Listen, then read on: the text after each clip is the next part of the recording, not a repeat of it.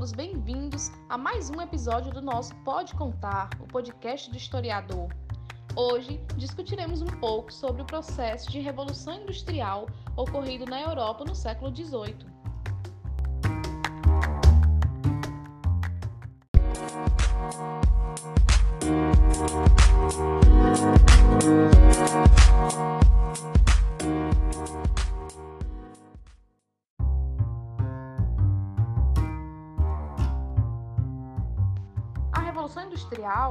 Um período de grande desenvolvimento tecnológico que, de, que teve início na Inglaterra a partir da segunda metade do século XVIII e que se espalhou pelo mundo, causando grandes transformações posteriormente.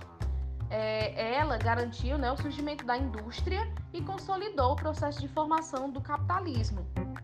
O nascimento dessa indústria causou grandes transformações na economia mundial, assim como no estilo de vida também da humanidade, né? uma vez que acelerou a produção de mercadorias e a exploração dos recursos da natureza.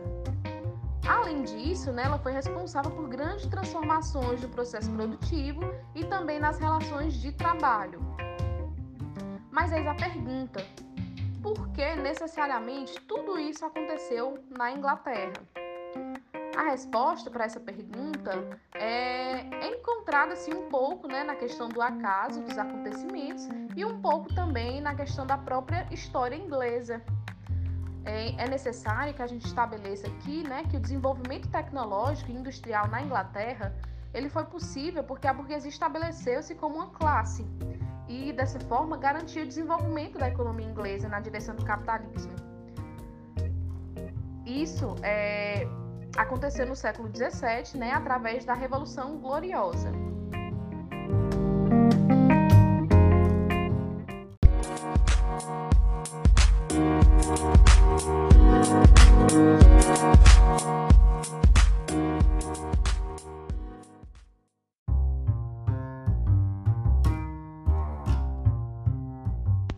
Para recordarmos aqui um pouco né, sobre o que foi a Revolução Gloriosa, é, ela aconteceu em 1688 e foi o consolidamento do fim da monarquia absolutista na Inglaterra, que já vinha se enfraquecendo né, desde a Revolução Puritana de 1640.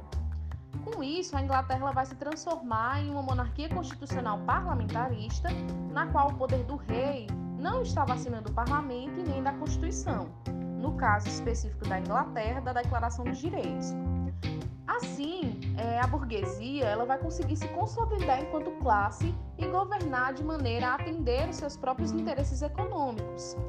Um acontecimento fundamental para esse desenvolvimento do comércio inglês ocorreu em meio a essas duas revoluções do século XVII, a Revolução Gloriosa e a Revolução Puritana.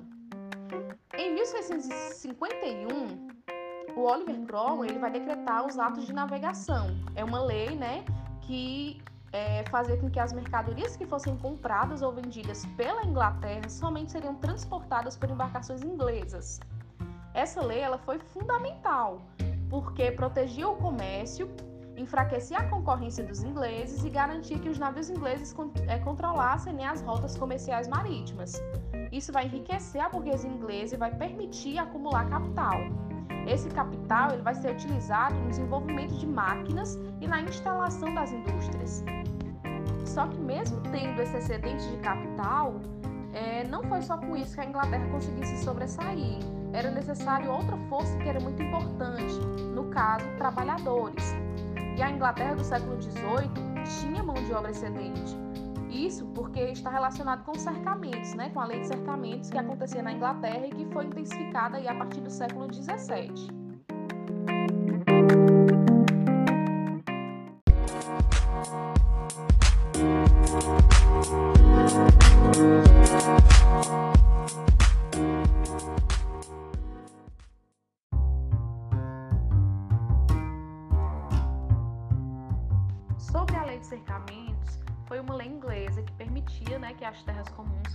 Fossem cercadas e transformadas em pasto.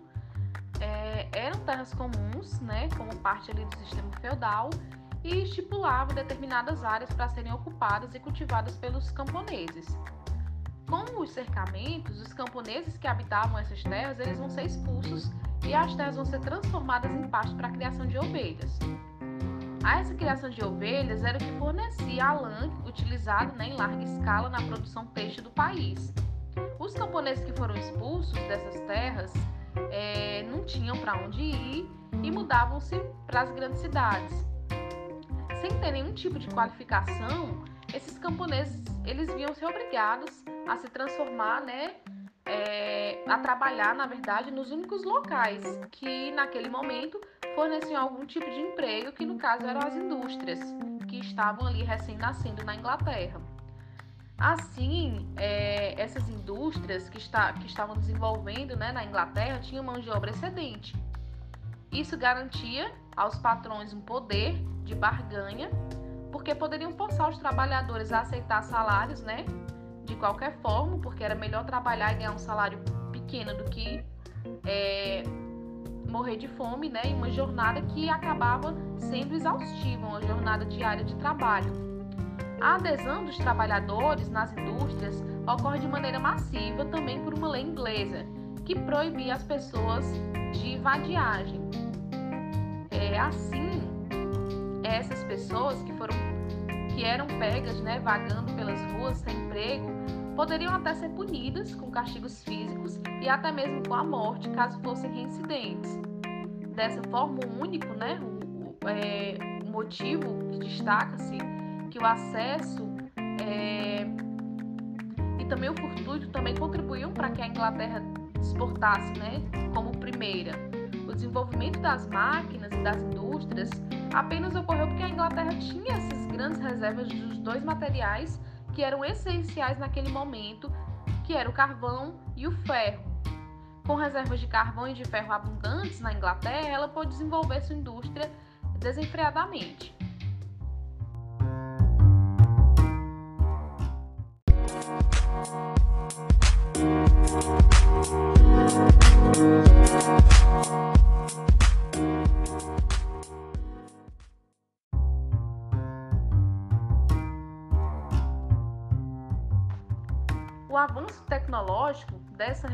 Industrial permitiu um desenvolvimento de um maquinário que era voltado para a produção têxtil, ou seja, de roupa. Com isso, uma série de máquinas vão sendo criadas para tecer fios, né? E essas com essas máquinas era possível produzir uma quantidade de roupas bem mais rapidamente do que se fosse manualmente e sem exigir né, tanta, tantas pessoas para fazer essa produção. É, posteriormente, lá no começo do século XIX, o desenvolvimento tecnológico ele foi utilizado na criação da locomotiva e das estradas de ferro. E a partir de 1830 foram construídas por toda a Inglaterra. A construção dessas estradas de ferro elas vão contribuir justamente para ampliar né, o crescimento industrial, porque diminuía as distâncias e tornava as viagens mais curtas, né, ampliando assim a capacidade de locomoção das próprias mercadorias. O desenvolvimento dessas estradas de ferro é, aproveitou assim, né, a prosperidade da indústria inglesa. Uma vez que os financiadores eh, dessa construção foram exatamente os capitalistas que, pro, que prosperaram, né, nessa revolução industrial. Quem mais prosperou foi é, os próprios burgueses. Isso porque a indústria inglesa ela não conseguia absorver todo o excedente de capital e fazendo com que cada vez mais investidores né, investissem nas estradas de ferro e acontecesse mais rapidamente. É, essa revolução industrial ela também vai gerar grandes transformações no próprio modo de produção das mercadorias, porque antes do surgimento da indústria, a produção ela acontecia de modo manufatureiro, ou seja, uma produção manual, né? utilizava a capacidade artesanal de quem a produzia. É, dessa forma, a manufatura, ela, com a vinda da indústria, vai ser substituída pela maquinofatura. Essa utilização da maquinofatura não era da manufatura, né? Não era mais necessária. Utilizava-se com a maquinofatura menos trabalhadores é, e, e, que esses, os trabalhadores que eram utilizados tinham que ser especializados, né, para produzir uma mercadoria e uma pessoa só manuseava essa máquina, o que não era necessário ter vários funcionários ali com habilidades manuais. É, além do baixo salário que esses trabalhadores ganhavam, eles eram obrigados a lidar com uma carga de trabalho que era muito extenuante. É, nas indústrias inglesas, desse período de Revolução Industrial, a jornada diária de um trabalho costumava ser de 16 horas e tinha apenas 30 minutos ali de pausa entre para o almoço, né? Os trabalhadores que não aguentassem essa jornada, eles eram logo substituídos por outra pessoa. A procura era grande porque as pessoas estavam passando necessidade por conta da lei de cercamentos. Então não havia nenhum tipo de segurança para os trabalhadores e aconteciam acidentes constantemente. O acidente mais comum é, que existia era quando os dedos dos trabalhadores ficavam presos nas máquinas e muitos perdiam os dedos, né? É, os trabalhadores que se afastavam por conta desses problemas de saúde é, geralmente eram demitidos e não recebiam nenhum tipo de salário de ajuda. Só eram pagos os funcionários que estavam trabalhando ali efetivamente. Essa situação degradante é, fez com que muitos trabalhadores começassem a se mobilizar pouco a pouco né, contra os seus próprios patrões, levando à criação de organizações de trabalhadores, que hoje nós chamamos né, no Brasil como sindicatos, e eram chamadas na Inglaterra naquele tempo de trade union. Esses trabalhadores exigiam melhorias salariais e redução dessa jornada de trabalho.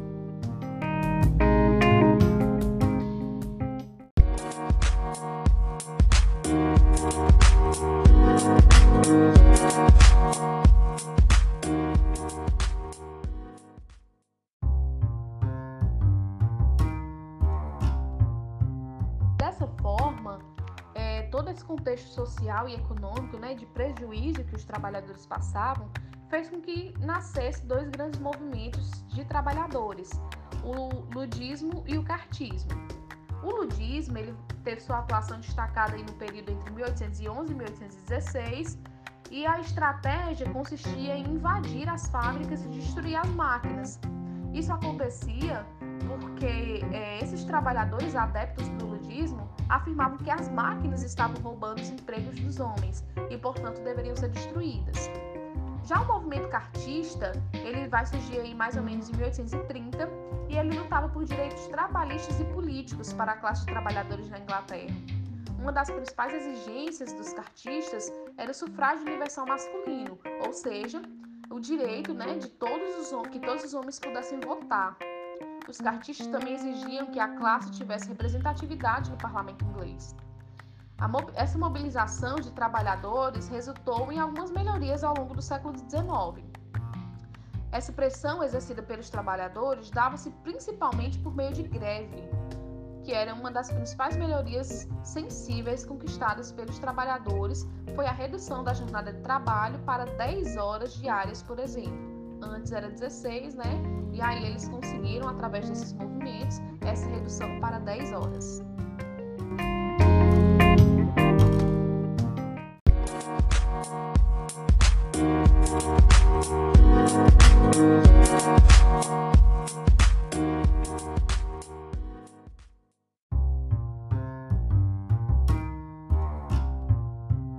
Dessa forma, todas essas transformações né,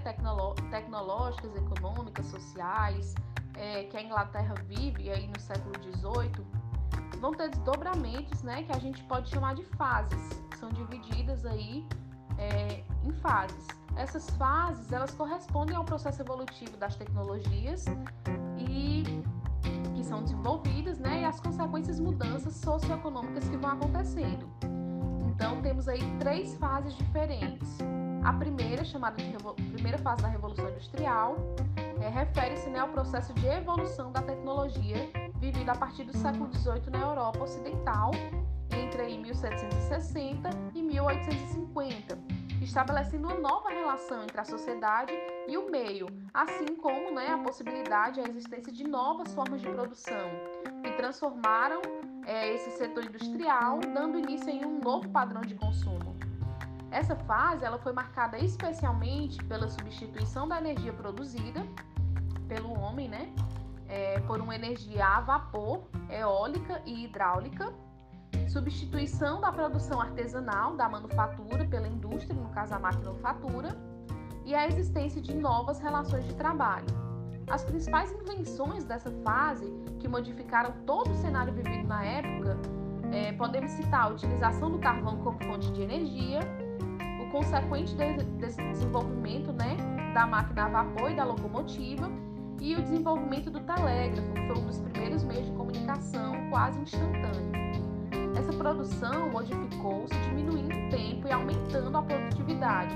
As intenções, as, essas invenções, elas possibilitavam o melhor escoamento de matérias-primas e de consumidores, né? favorecendo a distribuição desses bens produzidos.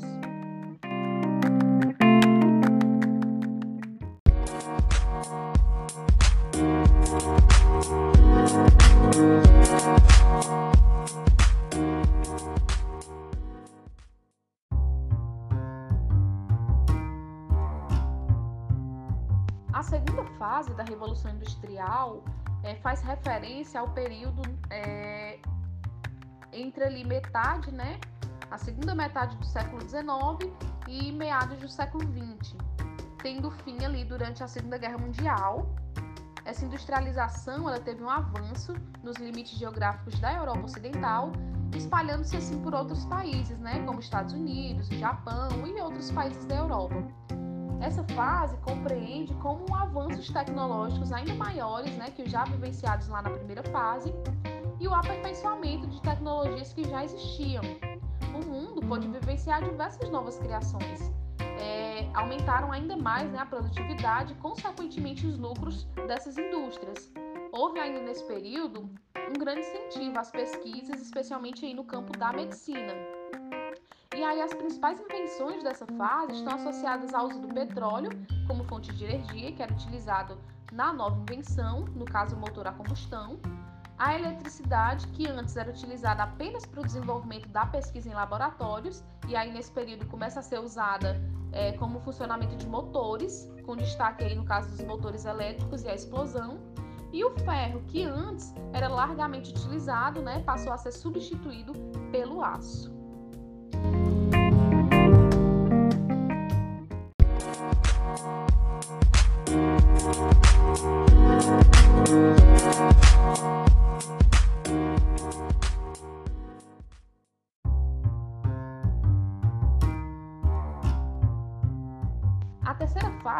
Revolução Industrial, ela também é conhecida como Revolução Tecno-Científica e iniciou-se aí depois da metade do século XX, né, depois da Segunda Guerra. Essa fase representa uma revolução não só no setor industrial, né, visto que ela passa a se relacionar não só com o desenvolvimento tecnológico voltado para esse processo produtivo, mas também com avanços científicos, deixando aí de se limitar apenas a alguns países e começa a se espalhar por todo o mundo. Essas transformações possibilitadas por esses avanços técnico-científicos são vivenciadas até os dias atuais. É, cada nova descoberta representa um novo patamar alcançado dentro dessa fase de revolução, consolidando né, o que ficou conhecido como capitalismo financeiro, por exemplo. Essa indústria da biotecnologia, por exemplo, da, da robótica, avanços na área da genética, da, das telecomunicações, da eletrônica, do transporte, entre outras áreas, elas vão se transformando não só no modo de produção, como também as próprias relações sociais, o modo de vida da sociedade e também o espaço geográfico. Esse desenvolvimento todo proporcionado por esses avanços é, obtidos né, nas mais diversas áreas científicas relacionam-se é, ao que nós chamamos hoje de globalização. Tudo converge né, para a diminuição do tempo e, consequentemente, das distâncias, ligando pessoas, lugares, transmitindo informações, é, superando, né, de certa forma, esses desafios e os obstáculos que permeiam as nossas localizações geográficas e as diferenças culturais, físicas e sociais.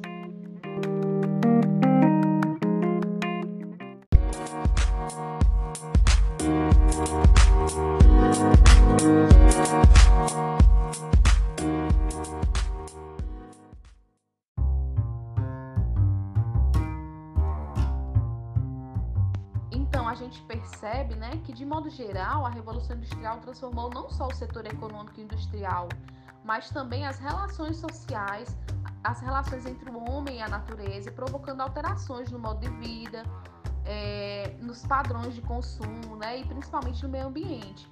Cada fase dessa revolução representa é, diferentes transformações e consequências também, né, mediante os avanços obtidos em cada período.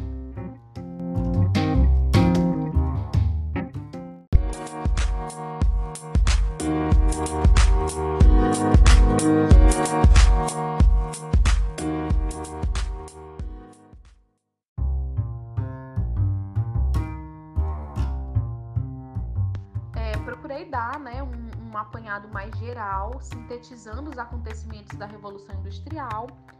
Espero que vocês tenham gostado e espero vocês nos próximos episódios do nosso Pode Contar, o podcast do historiador. Fiquem com Deus, um beijo e até logo!